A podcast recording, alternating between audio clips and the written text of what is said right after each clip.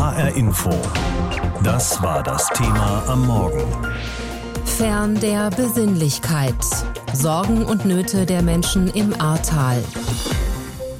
Als im Juli in Rheinland-Pfalz und Nordrhein-Westfalen etliche Flüsse über die Ufer getreten sind, viele Häuser zerstört wurden und viele Menschen dabei nicht nur ihr Heim, sondern auch ihr Leben verloren haben, da waren gleich mehrere Regionen davon betroffen. Zum einen das Ahrtal, zum anderen aber auch die Eifel oder auch die Region an der Sauer in der Nähe von Luxemburg. Und da unter anderem die Gemeinde Metzdorf. Dort hatten Noemi Wiersma und Sammy Schuh, ein junges Paar Anfang 30, gerade erst das alte Wirtshaus mit angeschlossenem Campingplatz übernommen. Dass das Wasser kommen würde, wussten sie, aber nicht, dass es so heftig werden würde. Am Ende stand das Hochwasser bis zur Theke der Wirtschaft und hinterließ anschließend einen öligen, stinkenden Schlamm im ehemaligen Schankraum. Unsere Reporterin Anna-Karina Blessmann hat darüber mit Noemi gesprochen, die sich noch gut an jene Nacht erinnert. Man hat komische Bilder noch im Kopf, diese mysteriöse Stimmung. Ein Camper, der in letzter Minute doch noch seine Sachen in sein Auto geschleppt hat und das Plätschern von seinen Füßen 4 Uhr morgens. Die Anstrengungen der vergangenen fünf Monate stecken Noemi noch in den Knochen. Da muss man durch eine Trauer durch. Mit schnellem Aufräumen, mit Erschöpfung. Also wir haben uns erschöpft, wir haben unsere Familie erschöpft. Das Haus wird jetzt getrocknet und muss dann kernsaniert werden. Der Estrich ist rausgerissen, die Wände abgeschlagen. Es sieht sieht aus wie nach dem Krieg. Oder wie in einem Rohbau, je nach Sichtweise. Noemi kommt sich jedenfalls wie eine Bauherrin vor. Keiner kann sich hier vorstellen, was hier los ist. Die Handwerker finden, weil die sind auch sehr selten. Wenn man die hat, die lässt man dann nicht los. Ihr Freund Sammy findet, dass sie an ihren Aufgaben wachsen. Es hattet auf jeden Fall ab. Man lernt dann eben so ein Großprojekt da zu koordinieren. Es baut auf jeden Fall die eigene Frustrationstoleranz aus, aber wir geben da nicht auf. Auch wenn es Rückschläge gibt. Beim Abschlagen der Wände ist etwa aufgefallen, dass diese teils sehr bröselig und instabil sind. Jetzt mussten wir zum Beispiel einen Statiker einsetzen, dass er sich das alles anschaut. Wir dachten immer, zuerst kommt Abstemmhandwerk und dann kommt der Verputzer und dann kommt der Estrichleger. Das klingt schön, aber nichts verläuft zeitlich, wie man sich wünscht. Eigentlich wollten sie im April wieder mit dem Campingplatz starten. Das klappt vielleicht nicht, weil die Wände in den Sanitäranlagen noch nass sind. Da im Haus ohne Heizung nur 12 Grad herrschen und es nicht überall Strom gibt, werden Noemi und Sami bei ihren oder seinen Eltern Weihnachten feiern. Freunde und Familie haben schon die ganze Zeit geholfen. Noemis Vater, der aus Frankreich stammt, hilft täglich und das gern. Beide bleiben positiv, konstruktiv und gehen weiter. Okay, das heißt, wir sind wirklich stolz auf beide. Und auch Noemi blickt positiv in die Zukunft. Also wir sind noch ein junges Paar. Man denkt nicht dran, wenn man sich kennenlernt, würde man sowas mit einem schaffen schaffen. Und äh, dass es so schön klappt, das finde ich eigentlich fast das Schönste. Fünf Monate ist es jetzt her, dass das Ahrtal vom Hochwasser überschwemmt wurde. Und zu den Orten, die damals besonders schwer getroffen wurden, gehört das 700 Seelendorf Schuld. Es liegt in einer Schleife der Ahr und es ist damals vom Hochwasser und den Schlammmassen fast vollständig zerstört worden. Helmut Lussi ist dort seit zwölf Jahren Bürgermeister und vor der Sendung habe ich mit ihm gesprochen. Herr Lussi, wie geht es Ihnen und den Menschen in Schuld fünf Monate nach der Katastrophe? Was beschäftigt Sie und die anderen im Moment am meisten? Ja, zurzeit beschäftigt uns der Wiederaufbau am meisten. Äh, das Dorf ist im Grunde gesäubert von Schlamm und von Schutt und Müllresten.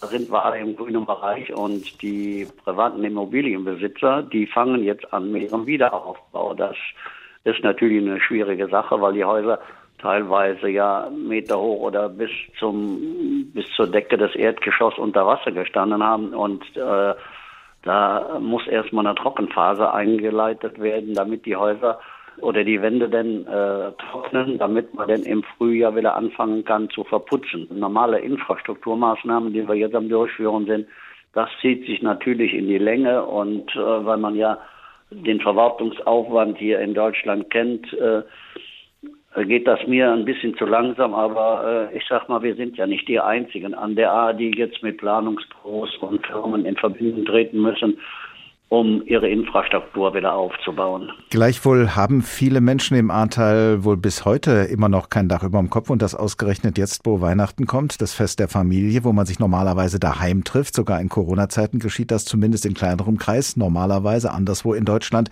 Aber wie ist das im Ahrtal bei den Leuten, die eben kein Haus haben, kein Dach über dem Kopf? Wie und wo verbringen diese Leute die Feiertage? Also äh, hier bei uns in der Ortsgemeinde Schuld äh, ist es so geregelt, dass die, die Bewohner, die keine Immobilien mehr besitzen oder nicht bewohnen können, teilweise äh, bei Verwandten untergebracht sind, teilweise in Ferienwohnungen, die zu Corona-Zeiten nicht vermietet werden konnten. Das ist jetzt auch wieder der Fall. Und das ist, sag ich mal, so eine kleine Win-Win-Situation, dass der Vermieter davon profitiert und die Immobilienbesitzer, die halt in die Häuser nicht zurück können, die haben jetzt erstmal ein Dach über dem Kopf und können da bis zum Sommer wohnen bleiben. Das ist vertraglich geregelt mit dem Vermieter und äh, darüber hinaus sind auch viele bei ihren Kindern untergebracht in den Häusern, die halt außerhalb der Ortsgemeinde Schuld wohnen, auf Höhenlagen. Und äh, also da bin ich guter Dinge, dass hier keiner über die Feiertage im Garten sitzt oder äh, äh, irgendwo Weihnachten feiert, äh, wo er nicht zu Hause ist. Die rheinland-pfälzische Landesregierung sagt, mindestens 4000 Menschen in der Region sind seit der Flutkatastrophe traumatisiert. Deshalb gibt es inzwischen auch ein Traumahilfezentrum. Dorthin können sich Betroffene, aber auch Helferinnen und Helfer wenden. Wie sehr haben denn, soweit Sie das mitbekommen, die Betroffenen mit den psychischen Folgen der Katastrophe zu kämpfen? Wir haben auch hier einige ähm, Bewohner, die psychisch äh, äh, angeknackst sind. Und äh, da muss ich ganz ehrlich sagen, äh, die sind auch in psychischer Behandlung. Der andere Teil, der ist mit seiner Immobilie so beschäftigt, die wieder aufzubauen und voller Adrenalin. Ähm, ich glaube, die haben keine Zeit, um lange drüber nachzudenken, weil die Arbeiten sind ja unendlich und jeder will ja schnellstens weiterkommen. Also es gibt schon einen Teil, die äh, in psychischer Behandlung sind, aber der Großteil würde ich sagen, der ist beschäftigt mit dem Aufbau mhm. äh, seiner Immobilie. Wenn Sie alles, was Sie bewegt in diesem Zusammenhang, in einen Wunsch für das neue Jahr kleiden könnten, wie würde dieser Wunsch aussehen? Eine gute Frage. Mein erster Wunsch wäre, dass wir noch mal den 13. Juli hätten. Das wäre den Tag davor. Wunsch am Tag davor und dass diese Katastrophe nicht geschehen wäre. Aber mein Wunsch ist jetzt, dass wir alle fest zusammenstehen und diese Krise gemeinsam bewältigen, weil äh, ohne äh, den Zusammenhalt äh, geht es gar nicht. Und äh, ich wünsche mir, dass nicht immer der eine oder andere der Bevölkerung mit kritischen Augen das Ganze sieht und sagt, es ist noch nicht viel passiert und es muss schneller gehen, aber äh, Ding braucht halt Weile und äh, im Grunde müsste das jeder wissen, aber dennoch gibt es Leute, die das kritisch sehen und ähm, ich wünsche mir, dass diese Kritiker mal irgendwann verstummen und ich glaube, die Sachlage hier mal ganz nüchtern betrachten und dann von ihrer kritischen Haltung Abstand nehmen. Mit der Flutkatastrophe im Ahrtal beschäftigt sich auch ein Untersuchungsausschuss des Rheinland-Pfälzischen Landtags. Der Ausschuss soll klären, ob es bei der Flutkatastrophe Versäumnisse gegeben hat und wer dafür verantwortlich ist. Und um das besser einschätzen zu können, wollen sich die Ausschussmitglieder heute vor Ort über die geologischen Gegebenheiten informieren. Ein Ausblick unseres Reporters Matthias Zahn. Erste Station für die Abgeordneten ist am Vormittag die schwer getroffene Ortschaft Schuld. Als Sachverständiger wird ein Geologe die Ausschussmitglieder begleiten.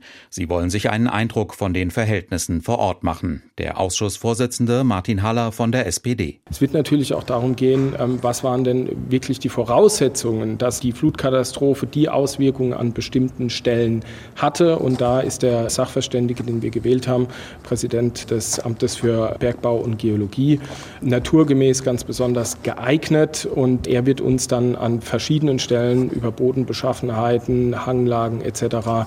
in Kenntnis setzen. Vorab hat der Geologe den Ausschussmitgliedern ein Gutachten zukommen lassen. So vorbereitet wollen sich die Abgeordneten je eine Dreiviertelstunde lang an den verschiedenen Stationen ein Bild machen. Neben Schuld auch in Hönningen, Altenahr, Dernau, Bad Neuenahr-Ahrweiler und in Sinzig, wo zwölf Bewohner eines Behindertenwohnheims ums Leben gekommen sind. Der Ausschussvorsitzende Haller erhofft sich von dem Vorortbesuch eine gemeinsame Grundlage für die weitere Arbeit des Ausschusses. Dass wir die Dinge, die dann später kommen, auch in eine Bewertung bringen können, die zum einen diese In-Augenscheinnahme, diese Örtlichkeit vor einem geistigen Auge erscheinen lassen, aber auch die wissenschaftlichen Grundlagen, die einfach dann auch vor Ort eine Rolle spielen bei der Bewertung dessen, was in dieser Nacht passiert ist. Mindestens 134 Menschen sind vom 14. auf den 15. Juli ums Leben gekommen. Mehr als 700 Menschen wurden verletzt, tausende Häuser beschädigt oder ganz zerstört. Auch die CDU-Opposition, die den Untersuchungsausschuss beantragt hatte, hält es für sinnvoll, sich vor Ort zu informieren. Der Obmann der CDU im Ausschuss, Gordon Schnieder. Ich glaube, es ist wichtig, dass wir alle nochmal verschiedene Stationen auch in Augenschein nehmen, die besondere Situation im Ahrtal auch betrachten. Und ich bin gespannt, was wir dann auch an den einzelnen Stationen sehen, was auch das Gutachten des Sachverständigen hergibt. Bisher hat der Ausschuss dreimal nicht öffentlich getagt. Die Abgeordneten haben vor allem organisatorische Dinge geklärt und Akten gesichtet. Mit dem Vororttermin jetzt wird es quasi ernst. Es beginnt die öffentliche Beweisaufnahme. Der SPD-Obmann im Ausschuss Nico Steinbach. Man kann es sich so vorstellen als Start, dass man sich auch nicht nur theoretisch über Aktenmaterial mit dem Thema beschäftigt, sondern auch mit Betroffenen in der Region entsprechend auch ein Fingerspitzengefühl für die Katastrophe bekommt. Im Januar tagt der Ausschuss wieder im Landtag. Dann werden die Unwetterwarnungen vor der Flutkatastrophe Thema sein. Es sollen unter anderem Meteorologen angehört werden. Die zentrale Frage ist, hätte früher gewarnt werden können, wäre die hohe Zahl von 134 Toten vermeidbar gewesen?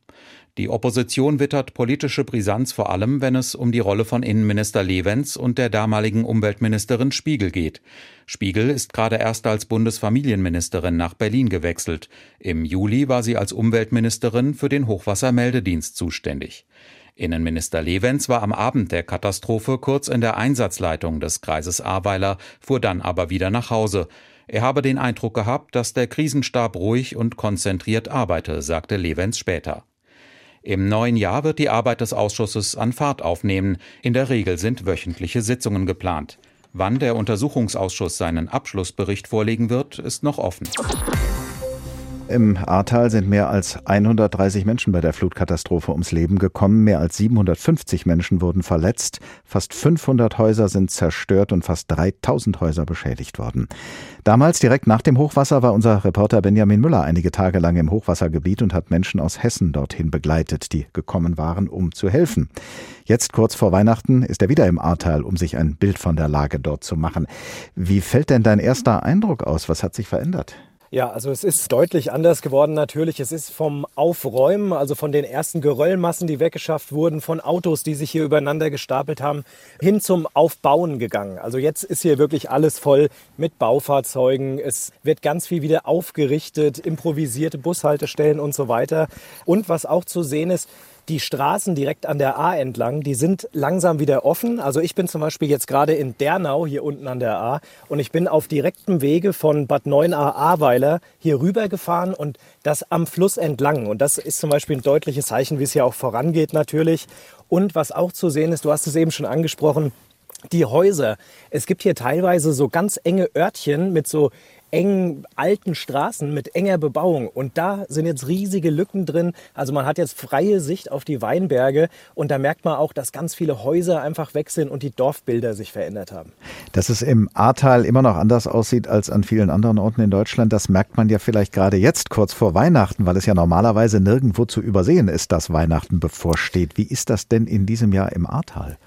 Ja, also das sind teilweise wirklich bizarre Bilder. Ich bin gestern Abend hier auch in Dernau durch den Ort gelaufen, habe mir das angeguckt und es ist hier unglaublich viel geschmückt. Ich habe das Gefühl, es ist sogar mehr als sonst wo. Also bei uns in Hessen habe ich jetzt so viel noch nicht gesehen. Aber dann, ich habe jetzt auch gerade den Blick auf ein Haus. Da ist zum Beispiel eins weggerissen. Man sieht so eine rohe Häuserwand und direkt daneben blinken dann die bunten Lichtchen und die geben dann natürlich auch den Menschen hier Hoffnung. Oder ein Tannenbaum, der einfach mitten auf so einer Ruinenbaustelle steht. Da ist innen drin Rohbau und davor aber ein toll geschmückter Tannenbaum, der dann eben diese Hoffnung wieder ausstrahlt. Und ähm, das ist teilweise wirklich bizarr, dieses Bild, muss ich ganz ehrlich sagen. Wie geht es denn den Menschen im Ahrtal? Was erzählen sie? Ja, das ist immer schwer zu sagen, so einen Gesamtüberblick zu bekommen. Ich habe zum Beispiel mit einem Anwohner hier geredet, Jürgen Klees heißt der, mit dem hatte ich auch schon damals Kontakt. Und der ist zum Beispiel sehr stark. Aber von der ersten Minute an ist er einfach rangegangen und hat gesagt, ich baue mein Haus hier wieder auf. Das war damals ein völliger Rohbau. Jetzt hat er wieder Heizung, Dusche und so weiter. Ähm, aber er hat mir zum Beispiel auch von einer Nachbarin erzählt, die hat ihr Haus abgerissen und die sagt, sie will auch nicht wieder hierher kommen, weil sie jedes Mal, wenn es angefangen hat zu regnen, wieder Panik bekommen hat und einfach nur weg wollte. Und so unterschiedlich ist dann die Stimmungslage. Und ähm, was ich auch noch sehr interessant fand, hier gibt es so eine Art Container. Dörfer, die hier aufgebaut wurden. Da standen dann Namen von Anwohnern an den Türen, als ich gestern entlang gegangen bin. Und die sind da als Notunterkunft untergekommen. Und jetzt muss man sich das nur mal vorstellen. Man hat zum Beispiel sein Haus verloren, sitzt aber immer noch im gleichen Ort, aber dann in so einer Container-Notunterkunft. Also das will man sich gar nicht vorstellen, wie es vom Gefühl her den Menschen an Weihnachten geht, in diesen Containern zum Beispiel. Sind die Leute, die du damals begleitet hast, die Leute vom Technischen Hilfswerk in Hessen, von privaten Bauunternehmen und die vielen anderen, die im Ahrtal geholfen haben, sind die eigentlich immer noch im Einsatz? Ja, also es gibt viele, die noch im Einsatz sind. Zum Beispiel habe ich einen äh, Schreiner aus der Nähe von Nidda äh, kennengelernt. Mit dem treffe ich mich nachher auch nochmal. Der ist seitdem das hier war, ist er sofort hier hingefahren, hat geholfen und ist seitdem über 66 Tage wieder ins Ahrtal gefahren. Der baut hier gerade einen Kindergarten in Rech auf mit einem Freund. Und ähm, so gibt es eben Menschen, die richtig dran geblieben sind. Aber insgesamt muss man sagen, sind die Straßen hier deutlich leerer geworden, weil es jetzt auch Winter ist und die Quartiere eben ähm, zurückgebaut wurden. Aber es gibt immer noch Menschen, die auch dauerhaft hierher kommen. Ja, ohne die unzähligen freiwilligen Helferinnen und Helfer wäre der Wiederaufbau im Ahrtal nach der Flutkatastrophe im vergangenen Sommer erst halb so weit. Um auch wirklich dahin zu kommen, wo sie gebraucht werden, hatte sich schon sehr früh das sogenannte Helfer-Shuttle gebildet eine Basisstation im Ort Grafschaft, etwas abseits des Tals. Und von da wurden die Helfer dann mit Bussen ins Tal gebracht, über 100.000 bislang. Nun stellt das Helfershuttle den Betrieb vorläufig ein, weil inzwischen weniger Helfer kommen, aber auch um den Anwohnern im Ahrtal etwas Ruhe über die Weihnachtszeit zu gönnen. Okay. Morgen. Einmal dranhauen, zurück bitte. Ja, fahren der Ohne die vielen Fahrerinnen und Fahrer hätte das Helfer-Shuttle nie funktioniert. Einer davon ist David Ontel, kommt eigentlich aus Wuppertal, ist aber seit Tag 5 der Flutkatastrophe praktisch jeden Tag hier im Einsatz mit seinem umfunktionierten Linienbus. Gerade so die erste Zeit, äh, wenn man dann im Bus vor irgendeiner Brücke gestanden hat, die gar nicht mehr da war und also dann über zwischen Müllbergen und angeschwemmten Autos dann hin und her fahren musste, zurücksetzen musste mit so einem 18 Meter Schiff. Das waren schon Erfahrungen, äh, ja, die waren ja, einerseits schrecklich, aber andererseits jede Erfahrung prägt auch ein Leben und so war das bei mir eigentlich auch. Ne? Auch heute bei seiner letzten Fahrt ist das eine bunte Mischung an helfenden Händen, die in den Bus steigt, vom Neuling bis zum Wiederholungstäter. Für mich ist das jetzt der zwölfte Einsatz seit Juli. Ich finde es gut, dass mal eine Pause da ist, weil es muss mal ein bisschen mehr Ruhe reinkommen jetzt. Die Leute können jetzt gerne noch mal Feiertage so gut es geht genießen, runterfahren, aber freuen sich dann auch, dass es weitergeht. Eine andere treue Fahrerin ist Katharina Ritter, 20 Jahre. Sie sitzt seit fünf Monaten jeden Samstagmorgen hier ehrenamtlich hinterm Steuer. Man sieht halt trotzdem, was wir geschafft haben und ähm, das ein mulmiges Gefühl ist trotzdem halt da, weil wir halt, weil ich weiß, dass ich nicht mehr komme und dass ich nicht mehr so mithelfen kann wie sonst halt. Genau. In einem sind sich an diesem letzten Wochenende alle einig. Das ist nicht das Ende des Helfer-Shuttles, sondern nur eine Pause. Im neuen Jahr kommen schließlich auch neue Helfer, sagt David Ontel. Ich habe mich hier mal als kleinen Teil von etwas ganz Großem gesehen. Nach wie vor eine Ehre, jeden einzelnen Helfer hier fahren zu dürfen dürfen, weil jeder, der hier hingekommen ist, egal ob er gestemmt hat oder Toiletten geputzt hat oder Kaffee gekocht hat, jeder war hier Gold wert, weil jeder gebraucht wurde. Ganz genaue Pläne für den Neustart im nächsten Jahr gibt es noch nicht. Ab März sollen die ersten Helfer-Shuttle aber wieder ins Ahrtal rollen. HR Info. Das Thema. Wer es hört, hat mehr zu sagen.